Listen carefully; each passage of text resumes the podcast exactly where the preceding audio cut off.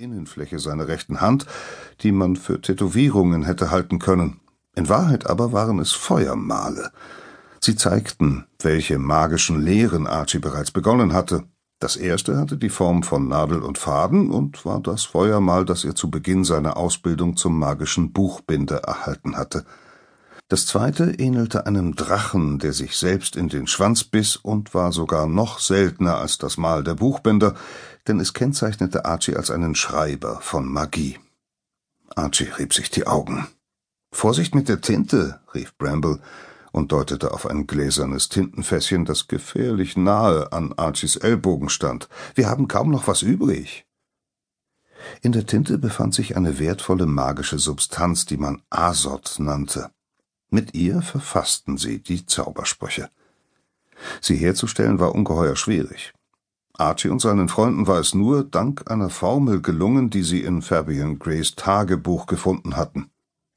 Bramble stellte ihren Bücherstapel ab. Das ist schon das zweite Mal in dieser Woche, dass du einfach so einschläfst. Dabei haben wir das alles noch vor uns. Sie zeigte auf den enormen Turm aus dicken Wälzern. Bramble war Archies zwei Jahre ältere Cousine. Sie deutete auf die Uhr. Es ist gleich acht, und auf eine weitere Nachtschicht kann ich verzichten. Die Arbeit im Museum war aufregend, aber in letzter Zeit hatten sie oft noch sehr spät geschuftet. Außer ihnen gab es drei weitere Lehrlinge, die Magie erschaffen konnten. Archies jüngerer Cousin Thistle und ihre gemeinsamen Freunde Rupert Trevelyan und Arabella Ripley. Sie nannten sich der Club der Alchemisten nach dem ursprünglichen Club von Fabian Gray. Nur waren es zuletzt ausschließlich Archie, Bramble und Thistle gewesen. Morgen kommt Arabella nach Hause, das sollte helfen, sagte Bramble. Hoffentlich hatte sie mit ihren Eltern in Prag eine gute Zeit. Mir fehlt Rupert, Archie seufzte. Solange er da war, konnten wir wenigstens auch mal Pause machen.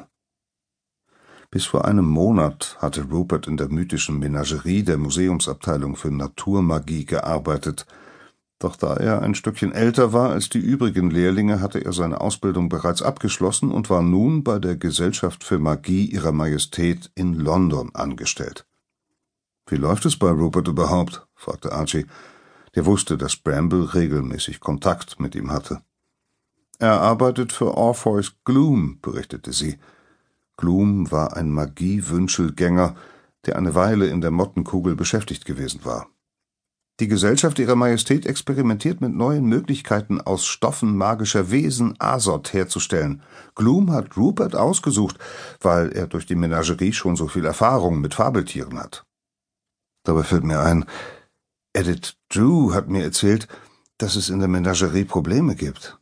Ein paar von den Schnufflern sind angeblich verschollen, sagte Archie. Schnuffler waren kleine Tiere, die ein bisschen wie Meerschweinchen aussahen und magische Enzyme herstellten, durch die sie sich bei Gefahr unsichtbar machen konnten. Außerdem sind es nicht nur die Schnuffler, einige Tiere sind krank. Simon, der Rotbauchsalamander, hat seit Ewigkeiten nicht mehr die Farbe gewechselt. Irgendwas stimmt dann nicht. Er hat keinen Appetit und du weißt ja, wie gerne Drachen fressen.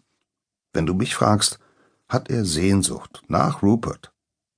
Manchmal konnte er es immer noch nicht fassen, dass er solche Gespräche führte über Drachen und Magie. Sein Leben war nicht immer so aufregend gewesen.